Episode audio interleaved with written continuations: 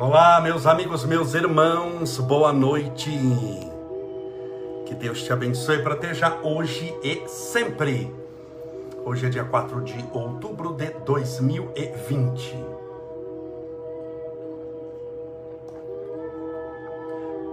Nós estamos ao vivo a partir de agora em essa nossa live de hoje especial será transmitida para os nossos amigos e irmãos do Centro Espírita Obreiros do Senhor. Hoje é dia 4 de outubro. Ontem foi dia 3 de outubro e eu vou falar sobre ele, Allan Kardec, nascimento de Allan Kardec. Mas hoje não estranho eu estar com a camisa de nosso querido São Francisco de Assis porque eu fiz a benção dos animais agora há pouco em homenagem ao nosso querido São Francisco de Assis. Hoje se comemora no mundo o dia de São Francisco. Sejam todos bem-vindos, bem-vindas, que Deus te abençoe e proteja hoje sempre. Hoje, domingo, dia 4 de outubro de 2020. Estamos aguardando mais um pouquinho para que o nosso irmão Roberto, nosso irmão, nosso irmão Roberto foi quem marcou a nossa palestra aqui para o Obreiros do Senhor. E o nosso irmão Eduardo é quem está, o Eduardo do Obreiros do Senhor, que está cuidando da parte técnica para retransmitir essa nossa live, essa nossa transmissão para a página do Obreiros do Senhor também, além naturalmente das pessoas que estão nos assistindo. Na benção dos animais que nós fizemos agora há pouco, às 4 horas da tarde, nós tínhamos 250 pessoas no Instagram e 550 no Facebook. Impressionante como nós estávamos com 800 pessoas na benção dos animais. Parabéns se você participou, espero que você tenha gostado. Foi uma tarde muito proveitosa, muito feliz, com toda certeza que vibração maravilhosa. Eu até chorei, não aguentei. Tamanha vibração positiva que todos nós sentimos.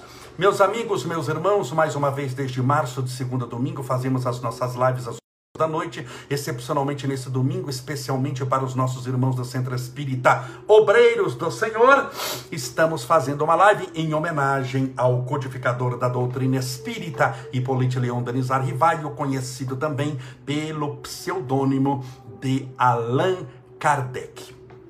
É, ele nasceu dia 3 de outubro de 1804 e desencarnou em 31 de março de 1860 desencarnou em Paris, mas nasceu no interior da França.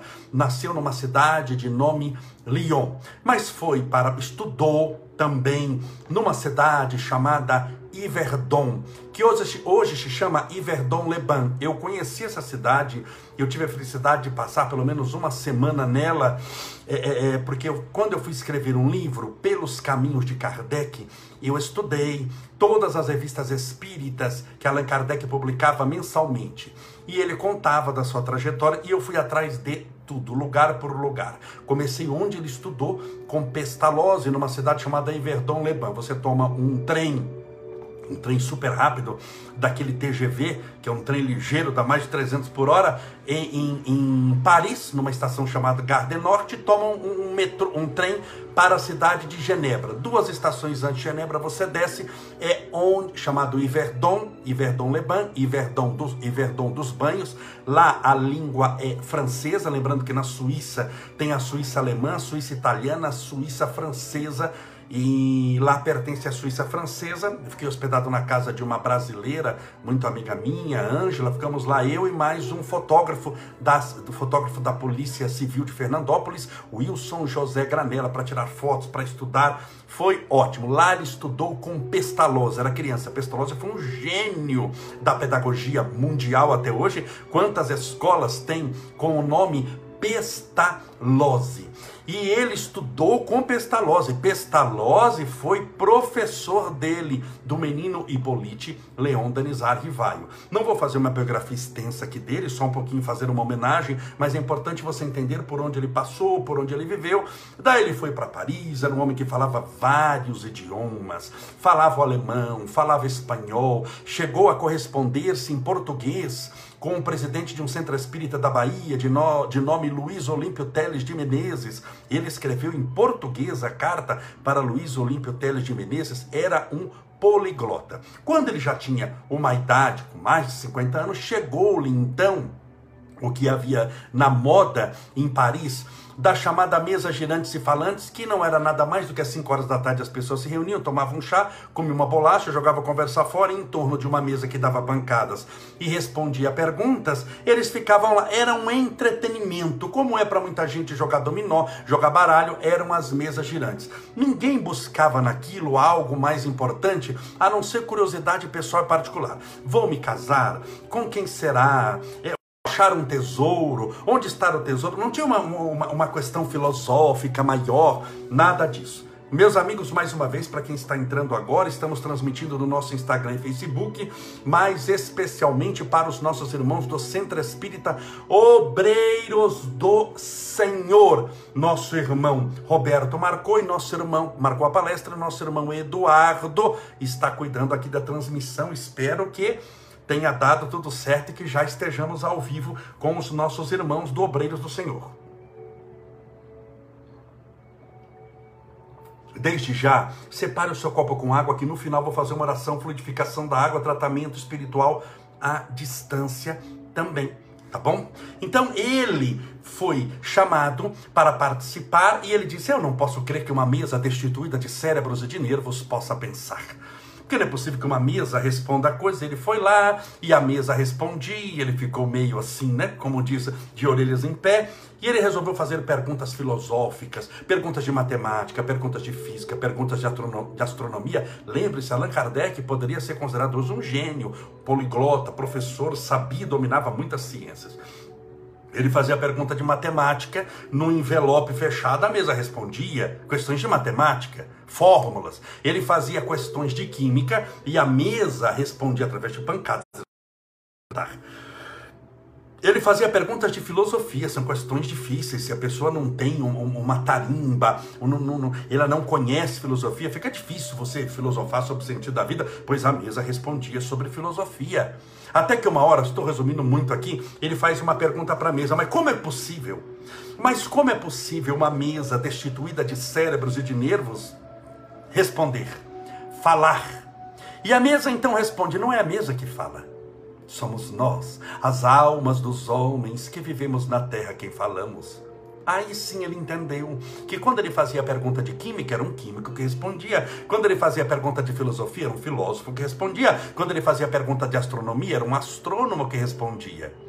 E ele então começou a ser tratado por esses espíritos que diziam que ele tinha uma tarefa muito importante, pelo pseudônimo de Allan Kardec. Os espíritos chamaram de Allan Kardec.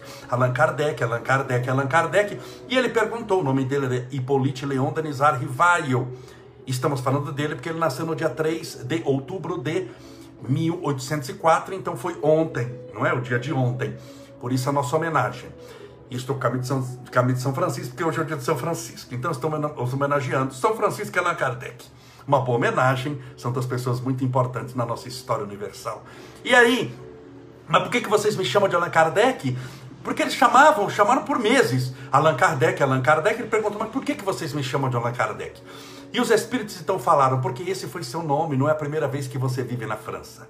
Você já viveu na França quando a França eram as galhas. Você era um sacerdote druida, era vegetariano, amava ao deus Dispater. E era, chamava-se Allan Kardec. Por isso nós te chamamos de Allan Kardec. E ele adotou, adotou o pseudônimo de Allan Kardec para que na hora que publicasse os livros espíritas, é, conhecido e valorizado pelo livro em si, e não pelo novo nome famoso que ele já possuía. Ele, então, fundou a Sociedade Parisiense de Estudos Espíritas, o primeiro centro espírita do mundo, que eu tive a felicidade de conhecer na França. Hoje só há o, o, o local, tudo está demolido, mas eu consegui chegar no local geográfico onde foi o centro.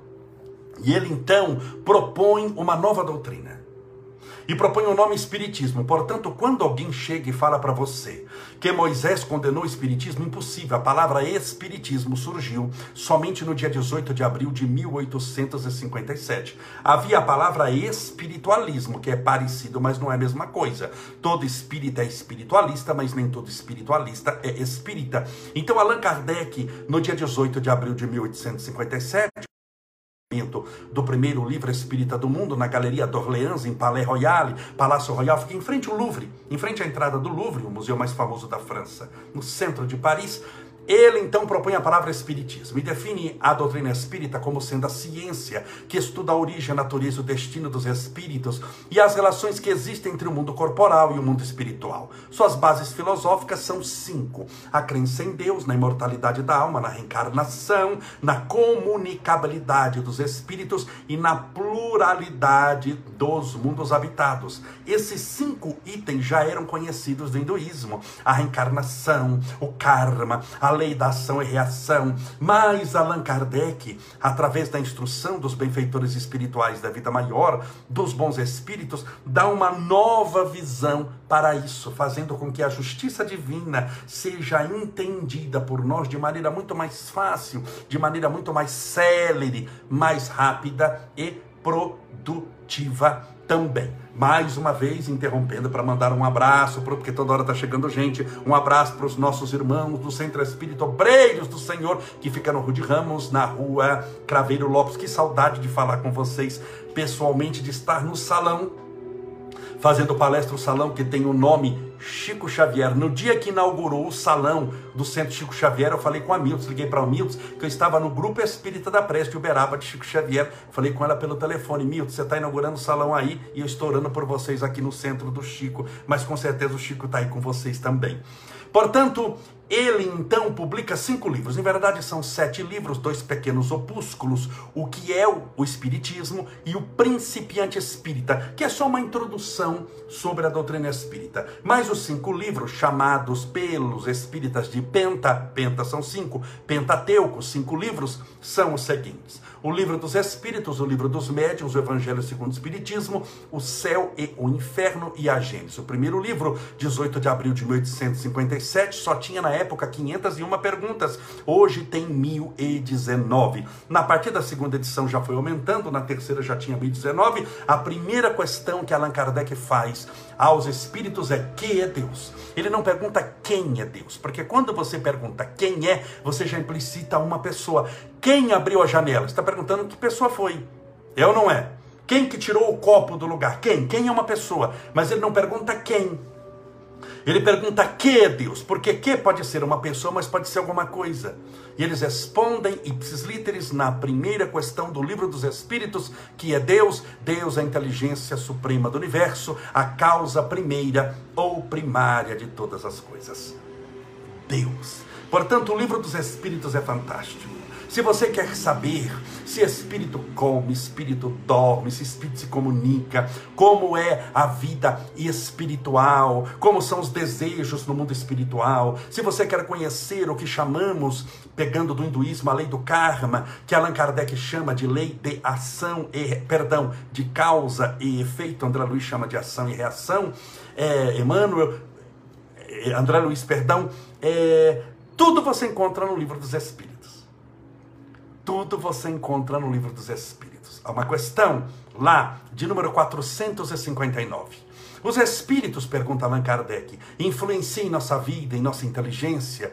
E eles respondem sim, muito mais do que supondes, chegando a tal ponto de que são eles quem vos dirigem ou vos conduzem para o bem ou para o mal, concluímos nós, dependendo da sintonia Nia. Allan Kardec vê a necessidade de criar outro livro só para responder a questão 459 e aí aparece o livro dos médiums, para estudar os mecanismos da mediunidade, a influência dos espíritos. Será que todos somos médiums ou não? Quais os tipos de mediunidade? Ele vai dizer dos médiums escreventes, que nós chamamos de psicógrafos, dos médiums audientes, dos médiums que hoje, de, é, pintores, que nós chamamos hoje de psicopictografia, dos médiums escreventes de psicografia, como mais conhecido de todos, nosso querido Francisco Cândido Xavier nosso querido Chico, para os mais íntimos. Portanto, no livro dos médiuns, ele vai estudar todas essas possibilidades, vai nos mostrar esse intercâmbio espiritual, vai estudar as obsessões. É impressionante como a doutrina espírita abre um painel novo. Tem pessoas que fazem, que tem perturbação espiritual que tem, embora seja espiritual, efeitos materiais muitas vezes gravíssimos na área do comportamento, na área da saúde física ou da saúde mental. Ela vai fazer exames, faz exame aqui, exame ali, não dá nada. Não dá nada no exame, porque espírito não aparece em raio-x, espírito não aparece em exame de sangue. Você não vai fazer exame de sangue e vai dar lá o seu tipo sanguíneo, as suas hemácias, glóbulos brancos, gordura no sangue e dois espíritos obsessores, um homem e uma mulher do passado. Isso não aparece em exame de sangue. Mas isso na área da mediunidade, o que não é detectado pelos exames da ciência moderna, por mais que seja uma ressonância magnética, uma tomografia nuclear, através de um médium é. Através do tratamento espiritual. Através da desobsessão, através da investigação mediúnica. E o recurso terapêutico é o tratamento espiritual e o passe. Olha a colaboração que a doutrina espírita está dando para a depressão. Muitas pessoas têm depressão, síndrome do pânico, tristeza, medo, de fundo espiritual. É fundo espiritual, mas tem um reflexo material devastador. Não se esqueça que o que é do espírito vai se mimetizando, vai passando para o corpo, seja para o bem, seja para o mal, tanto em matéria de cura, tanto que existe tratamento espiritual que vai plasmando no corpo, quanto os degraus da escada, os degraus que sobem podem ser os degraus que descem. Se a pessoa estiver passando por uma perturbação espiritual, também pode nesse sentido ir plasmando no corpo os problemas que são espirituais. Allan Kardec chegou no livro dos Espíritos, na questão 625, e fez a seguinte pergunta: Que exemplo Deus deu ao homem para servir de guia e modelo à humanidade? Das 1019 perguntas, é a única, a única resposta que só tem uma palavra. E não obstante ser uma única palavra, é a mais importante de todas para mim, é a questão mais importante do livro dos Espíritos. Que exemplo Deus deu ao homem para servir de guia e modelo à humanidade? E eles respondem: Jesus. Jesus é o nosso modelo e guia, e aí nós temos então o Evangelho segundo o Espiritismo. Ou seja, Allan Kardec pega uma parte que é do chamado Novo Testamento é, ele comenta, os espíritos comentam, perdão, os espíritos comentam e ele comenta e se chamou o Evangelho segundo o Espiritismo, que não tem todo o Novo Testamento, mas tem partes que ele julga as mais importantes, o que não quer dizer que você não deva ler também o Novo Testamento, claro, faz parte. E lá nós encontramos mensagem do Espírito Fénelon, de Santo Agostinho, de São Luís, Santo Agostinho, da igreja, bispo da Hipona, teve uma vida, uma conversão fantástica. Se nós pegamos São Luís, São Luís foi rei da França. São Luís foi mentor da Sociedade Parisiense de Estudos Espíritos, ele foi um verdadeiro santo. Santo Agostinho inspirava Allan Kardec junto com o Espírito de Verdade. Encontramos Lamenais, que também foi um homem notável. Encontramos mensagens de um homem chamado Jean-Baptiste Vianney, o cura d'Ars, que foi um verdadeiro santo no interior de, da, ah, de, da França, na cidade de Ars. Mensagens de esperança, de paz amor, como orar, fala-se de perdão, de amor, você quer perdoar, quer amar, lá nós aprendemos que devemos perdoar a tudo e a todos, não porque todos merecem o perdão, mas você perdoando merece a paz, aprendemos a amar, aprendemos o valor da caridade, aprendemos o valor da humildade, o Evangelho segundo o Espiritismo,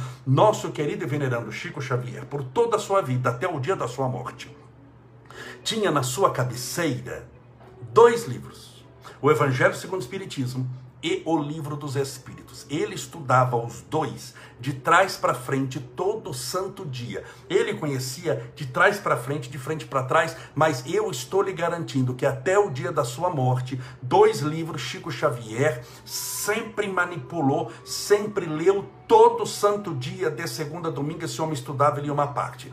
O Livro dos Espíritos e o Evangelho segundo o Espiritismo.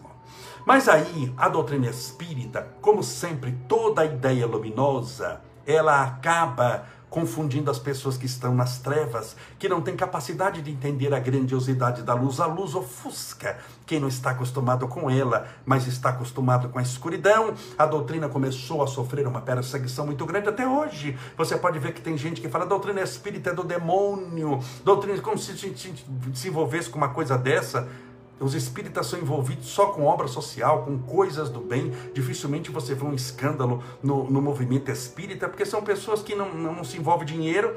Na doutrina espírita, você vai sem a carteira, sem documento nenhum no centro espírita, não vou te pedir doação, não vou te pedir oferta, não vou te pedir coisa nenhuma. Importante é você levar o seu coração, seu coração aberto. Então, dificilmente tem escândalo financeiro, só isso já tira 90% do, do, dos escândalos. Naturalmente tem as suas dificuldades, que onde estiver o homem, aí está o problema, com certeza. Né?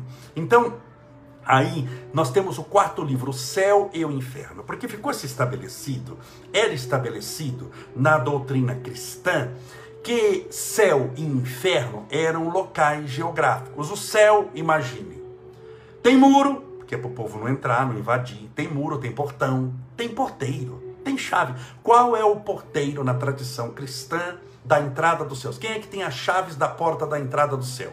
Na cultura católica, e que foi a cristã que dominou por muitos séculos, é São Pedro, o chamado primeiro Papa.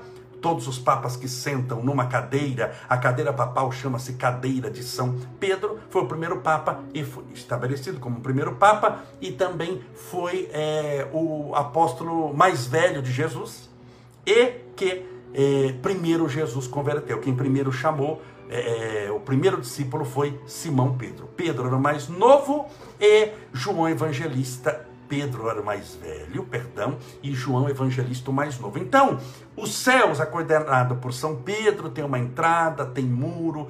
Lá é aquela ideia que você tem de céu, né? Tudo muito bem, tudo tranquilo, todo mundo de roupinha branca, volitando, aquela imagem que tinha católica dos anjos com a, com asinha e voa para cá e voa para lá. E o inferno, que inferno que as pessoas têm a noção? O inferno de Dante, do livro A Divina Comédia. Dante faz uma narrativa tão bem feita do céu, do inferno e do purgatório.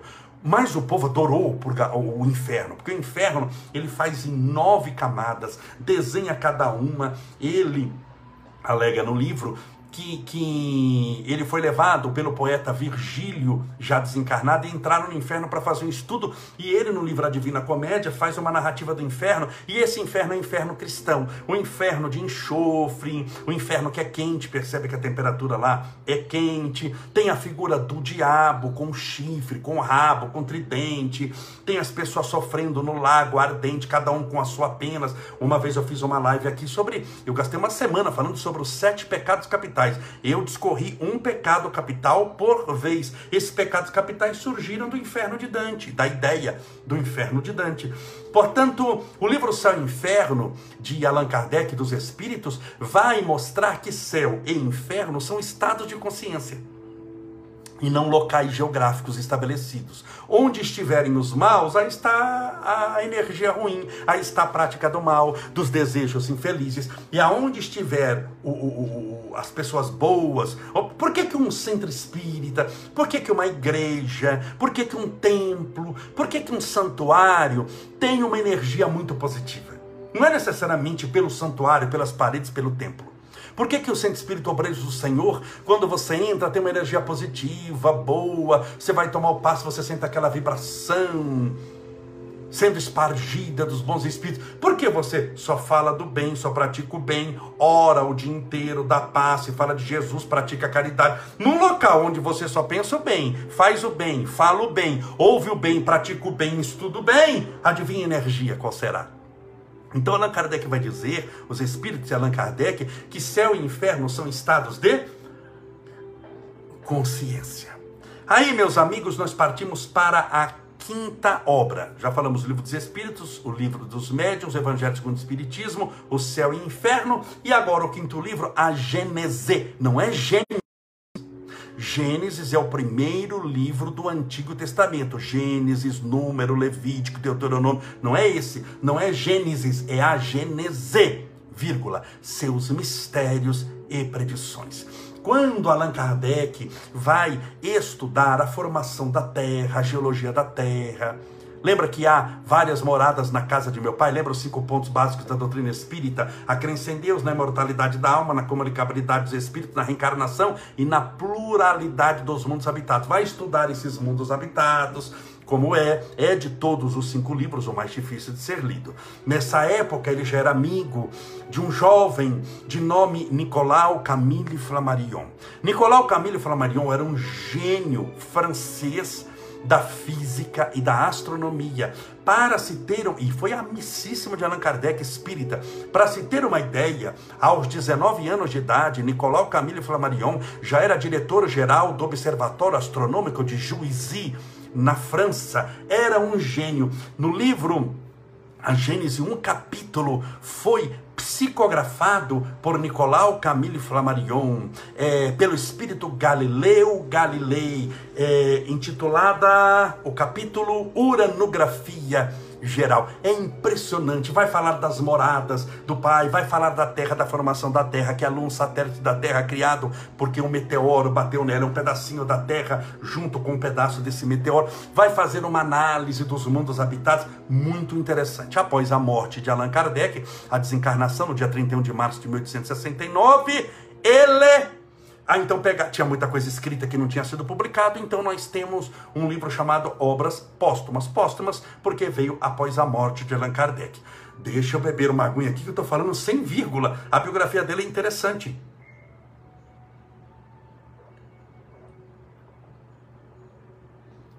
E posso dizer que eu conheço um pouco, porque, um pouquinho, porque tem um livro sobre o assunto. Deixa eu beber até uma aguinha, separe o seu copo com água, que nós já vamos fazer a nossa oração. E a doutrina espírita, ela veio para o Brasil. Ela veio para o Brasil, para o Brasil e aqui, em terras brasileiras, que o espírito Humberto de Campos chamou de coração do mundo, pátria do evangelho. Coração, tem pessoa que fala, ah, mas Camolés é coração do mundo, pátria do evangelho, temos tantos problemas econômicos. Coração, amigo, não implicita dinheiro, implicita sentimentos. Quando a gente fala de coração, qual que é o símbolo do, do, do coração? Não é o, o, símbolo sentimental? Amor, não é isso? Então, coração do mundo não é bolso do mundo. Se fosse Brasil, bolso do mundo, estava errado. Os Estados Unidos que é o bolso do mundo. Mas é, coração do coração é sentimento. Coração do mundo. Pátria do Evangelho. Aqui é a pátria do Evangelho. É o maior país católico do mundo, é o Brasil. Embora o catolicismo seja romano está se tornando o maior país evangélico do mundo, embora é, é, é, o movimento evangélico foi todo estabelecido. Foi todo estabelecido na Europa, mas o Brasil está se tornando o maior país evangélico do mundo. É o maior país espírita do mundo, e não obstante o espiritismo ser da França, conforme estou narrando a sua biografia. É o maior país de doutrinas africanas, da Umbanda não, porque é uma doutrina brasileira, Umbanda só tem no Brasil, é uma doutrina criada por brasileiros, eminentemente brasileira, mas as doutrinas afrodescendentes, como o Candomblé, como a Quimbanda, como o... as doutrinas, né? Onde mais bate tambor no mundo é aqui no Brasil. Então aqui em matéria de religião, tudo dá se eu colocar um turbante na minha cabeça uma pedra azul na frente, para dar um clima assim, e falar, Pai Estevão vai estar atendendo a partir das 11 horas, já tem 50 essa noite para fazer fila para ver o que eu tenho para dizer. Então, aqui no Brasil, em matéria de religião, tudo daí a doutrina espírita, ela progrediu muito, porque encontrou um terreno fértil. Terreno que eu falo não é de terra, é de coração. O povo brasileiro é um povo miscigenado com um monte de coisa. Por isso que perguntaram aqui no censo, você é branco ou negro? A pergunta mais burra que tem, porque aqui é uma mistura de tudo com tudo quanto é coisa. A gente tem sangue negro, índio, de ET, de, um monte de coisa. É uma mistura. O povo brasileiro é uma mistura de um monte de coisa. Por isso, que esse, por isso é que esse um monte de coisa faz com que a gente possa lidar com um monte de gente sem se estressar tanto. Aqui as religiões não, não brigam, né? Assim, no, é, comumente não brigam, não tem morte por causa de religião, nada disso. A gente abraça, beija, conversa, sai. É uma festa. Então, a doutrina espírita é fantástica nisso. Ela nos mostra a nossa responsabilidade, nos mostra através da reencarnação que nós somos hoje, o resultado de todas as nossas experiências em todas as nossas existências anteriores. Mostra a lei da ação e reação que os hindus chamavam, chamam, perdão, de karma, mostrando que nós somos responsáveis por aquilo que colhemos, porque aquilo que colhemos não é uma coincidência, é o resultado, a resposta do próprio universo por aquilo que plantamos. Se você plantar arroz, colherá arroz. Se plantar feijão, colherá feijão. Se plantar amor, colherá amor. Mas se anda colhendo tempestade, é porque com certeza quem planta vento acaba colhendo a tempestade. Nos mostra através da terapia do passe, o tratamento espiritual, as cirurgias espirituais, as pregações evangélicas na casa espírita, falando de amor, de esperança, de paz, de caridade, mudando a maneira que nós temos de pensar a vida, mudando as nossas vibrações. Portanto, a doutrina espírita é considerada o consolador prometido por Jesus, porque nos consola sem cobrar nada de ninguém, não nos acusa, a doutrina espírita não manda ninguém para o inferno, mesmo porque no livro Céu e Inferno vai mostrar que é somente um estado de consciência. A doutrina espírita compreende quem nós somos, sem questionar de onde viemos, sem julgar a sua postura, mas te convidando, convidando a todos nós a nos tornarmos pessoas melhores, mais espiritualizadas, mais elevadas espiritualmente. Então, se você um dia puder, frequente um centro espírita, vá conhecer, sinta a vibração, use da terapia do passe. O tratamento espiritual é muito, muito importante. Um dos motivos porque eu comecei a fazer as lives nessa pandemia, e já são mais de 250 lives como essa.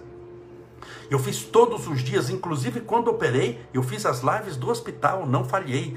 Porque os centros, por força da pandemia, não se pode reunir muita gente. Eu mesmo já teria feito umas três, três, quatro palestras no Obreiros do Senhor, que nós estamos falando hoje via Facebook.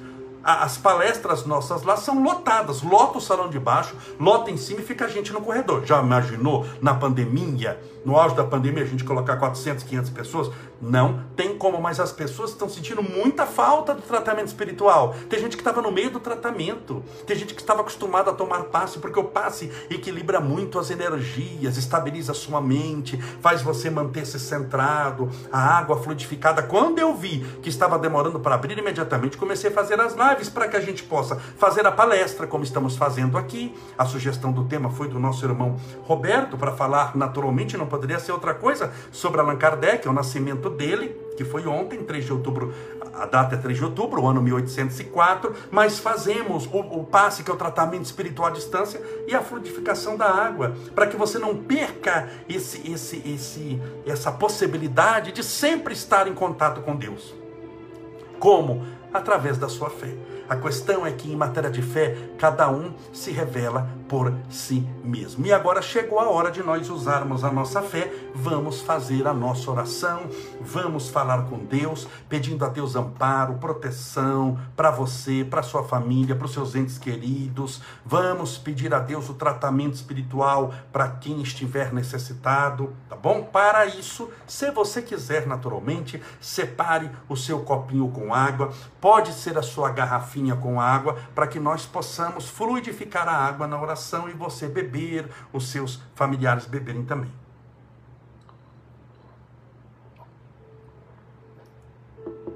Pense em Deus, confie em Deus e tem certeza que Ele tem estradas onde o mundo sequer tem caminhos. Vamos falar com Deus.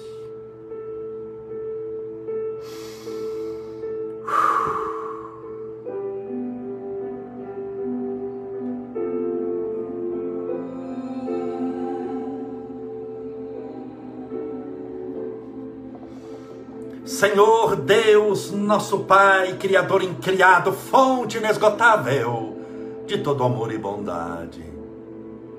És a luz do mundo, a esperança dos aflitos, a consolação dos que sofrem. És o Alfa e o Ômega, o princípio e o fim. a resposta para todas as dúvidas, o caminho certo, o norte seguro, o porto tranquilo. És o Criador que não foi criado, a mão que socorre a palavra que orienta. O Criador do ar que oxigena os nossos alvéolos pulmonares. Aquele que criou os oceanos, mas também a água doce, para que pudesse saciar a nossa sede. És, Senhor, aquele que criou a terra, aquele que deu a oportunidade de vida, criou todo o sistema solar, a galáxia, o universo infinito. Obrigado, Senhor, porque nunca nos faltou a tua mão generosa, o teu amparo, a tua proteção e a tua luz. Obrigado, Senhor, porque mesmo em tempos de pandemia, entendendo pela doutrina espírita que só passamos o que devemos passar, porque tudo conspira para o nosso crescimento espiritual, visto que as tuas leis não são punitivas, mas pelo contrário, são pelo contrário, são amorosas e educadoras. Nós estamos nos preparando espiritualmente, mesmo em épocas de pandemia, para nos tornarmos criaturas melhores. Para nos sentirmos verdadeiramente filhos e filhas de Deus. Por isso, Senhor, rogamos o teu amparo e a tua divina proteção a tua luz, o teu amor e a tua paz. A vencer os nossos estertores mais íntimos, as nossas dificuldades e angústias que ainda carregamos, porque somos espíritos pequeninos, imperfeitos, reencarnados num planeta de provas e expiações. Mas gostaríamos de dizer-te, nesta noite de domingo, nós te amamos, Senhor. E aspiramos caminhar contigo sendo conforme a severa Caritas em sua oração, um espelho a refletir a tua divina imagem. Senhor, abençoa-nos, protege-nos, orienta-nos, fortalece-nos, guia os nossos passos e dá-nos a oportunidade de servirmos-te onde estivermos, com alegria e com felicidade. Rendemos graças, Senhor ao codificador da doutrina espírita, nosso irmão Hipólite Leão da Lizar Rivaio, o querido e venerando Allan Kardec.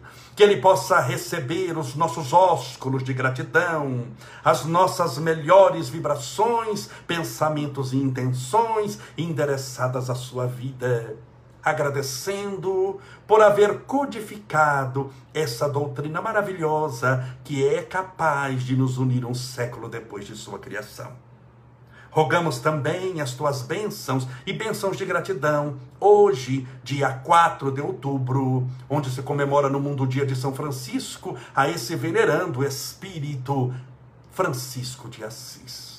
O chamado protetor dos animais, que viveu na pobreza, no entanto, como milionário do teu amor, espargindo luz, amor, esperança e fé por onde passou. Senhor, rogamos o tratamento espiritual a todos aqueles que estão nos assistindo agora ao vivo, pelo Instagram e pelo Facebook, e especialmente para os nossos irmãos do Centro Espírita Obreiros do Senhor, da cidade de São Bernardo do Campo. Permita que eles também conosco agora recebam o tratamento espiritual o tratamento espiritual, o tratamento físico, mental, psicológico. Rogamos, Senhor, o tratamento para todos os portadores do câncer, para todos aqueles que têm problemas cardíacos, sanguíneos, cefaleia, dores na coluna, problemas nas pernas, problemas nos olhos, labirintite, são tantas as manifestações de doenças no mundo, mas independente de qual a pessoa estiver passando, Permita que ela receba a visita dos benfeitores espirituais da vida maior, levando-lhe o lenitivo espiritual necessário, de acordo com seu merecimento e necessidade. Rogamos as tuas bênçãos aos que estão passando pela provação dos transtornos mentais, a síndrome do pânico, nas suas crises devastadoras, os portadores de depressão, os que sentem opressão, tristeza, melancolia, dor, ansiedade, medo, nervosismo, os transtornos da bipolaridade, dos comportamentos dúbios, dos pensamentos equivocados, rogamos a tua benção para que seja feito um tratamento de restabelecimento da saúde mental de todos aqueles que agora com fé oram clamando pela tua intervenção divina. Rogamos o tratamento, Senhor, para as necessidades espirituais de cada um, sobretudo para que seja feita uma desobsessão e se houver algum espírito, irmão nosso, menos esclarecido, ao qual a doutrina espírita o chama de obsessor, permita que todos esses obsessores, por serem espíritos ainda que não se despertaram para a luz, sejam encaminhados nesse instante para as escolas colônias ou hospitais espirituais, de acordo com a necessidade de cada um. Senhor, permita que nessa pandemia que o mundo passa, na certeza de que só passamos o que nos é lícito e bom espiritualmente passar, permita, Senhor, que todos sejam tratados, que todos recebam o amparo, a proteção, que aqueles que estão contaminados pelo coronavírus e apresentam um quadro mais grave, que achem tratamento em breve tempo e um tratamento eficaz e profícuo e possam passar por esse vírus e saírem mais experientes do que quando o encontraram. Abençoe, Senhor, ao meio milhão de vidas que partiu ao mundo espiritual por causa do coronavírus, 500 mil vidas que retornaram ao plano espiritual, que eles sejam e tenham sido recebidos pelos seus parentes que os antecederam no momento da partida, pelos seus guias espirituais, pelos seus anjos guardiões, pelos espíritos de luz, mentores do espaço, que eles sejam todos bem recebidos e acolhidos, porque eles cumpriram a tarefa que lhes competia no tempo exíguo que marca a nossa existência na Terra. Porque 80, 100 anos que possamos viver não é quase nada comparado à imortalidade espiritual que nos aguarda. Permita, Senhor, que os homens, através do desenvolvimento da ciência profícua, poderosa, possa, no mais breve tempo possível, desenvolver uma vacina e fabricá-la a ponto de que toda a humanidade seja vacinada no mais breve tempo possível. Rogamos as tuas bênçãos ao copo com água, ou a garrafinha com água que porventura essa pessoa deixou ao lado do celular, do tablet ou do computador. Permita que essa água seja fluidificada, balsamizada, impregnada, envolvida, magnetizada com os melhores e mais puros e sacrossantos fluidos. Que essa água seja um pedacinho dos céus que desceu à terra como presente do teu amor. Que os espíritos magnetizadores depositem nela o medicamento necessário para as nossas dores e o fortalecimento espiritual para as nossas almas. E ao beber dessa água com fé, estejamos bebendo do teu próprio Espírito. Pai nosso, que estais nos céus, santificado seja o vosso nome, venha a nós o vosso reino, e seja feita a vossa vontade, assim na terra como no céu. O pão nosso de cada dia nos dai hoje, perdoai as nossas dívidas, assim como nós perdoamos aos nossos devedores, perdoai as nossas ofensas, assim como nós perdoamos a quem nos tem ofendido, e não nos deixeis cair em tentação, mas livrai-nos do mal. E que assim seja. Graças a Deus e viva Jesus. Graças a Deus, viva Jesus beba agora a sua água com muita fé, na certeza que você está bebendo do Espírito de Deus.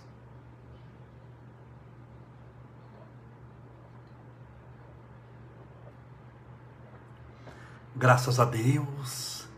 Que maravilha, meus amigos, meus irmãos, mais uma vez um abraço para o nosso irmão Roberto, que foi quem marcou a palestra do Centro Espírito Obreiros do Senhor, o nosso irmão Eduardo, que está cuidando dessa transmissão. Nós vamos nos despedindo aqui. Um abraço para os nossos irmãos do Centro Espírito Obreiros do Senhor, saudade de vocês. Nós estamos momentaneamente distantes fisicamente, mas lembre-se: longe é um lugar que não existe para aqueles que se amam. E mesmo que você se sentir, esteja você onde estiver, no fundo do poço, não há poço tão profundo que a mão de Deus não consiga te alcançar. Creia, aceite, confie, receba Deus é teu guia, a tua luz e a tua força. Um forte abraço a todos, que Deus te abençoe e proteja hoje, sempre e até amanhã, às 8 horas da noite, se Deus assim permitir.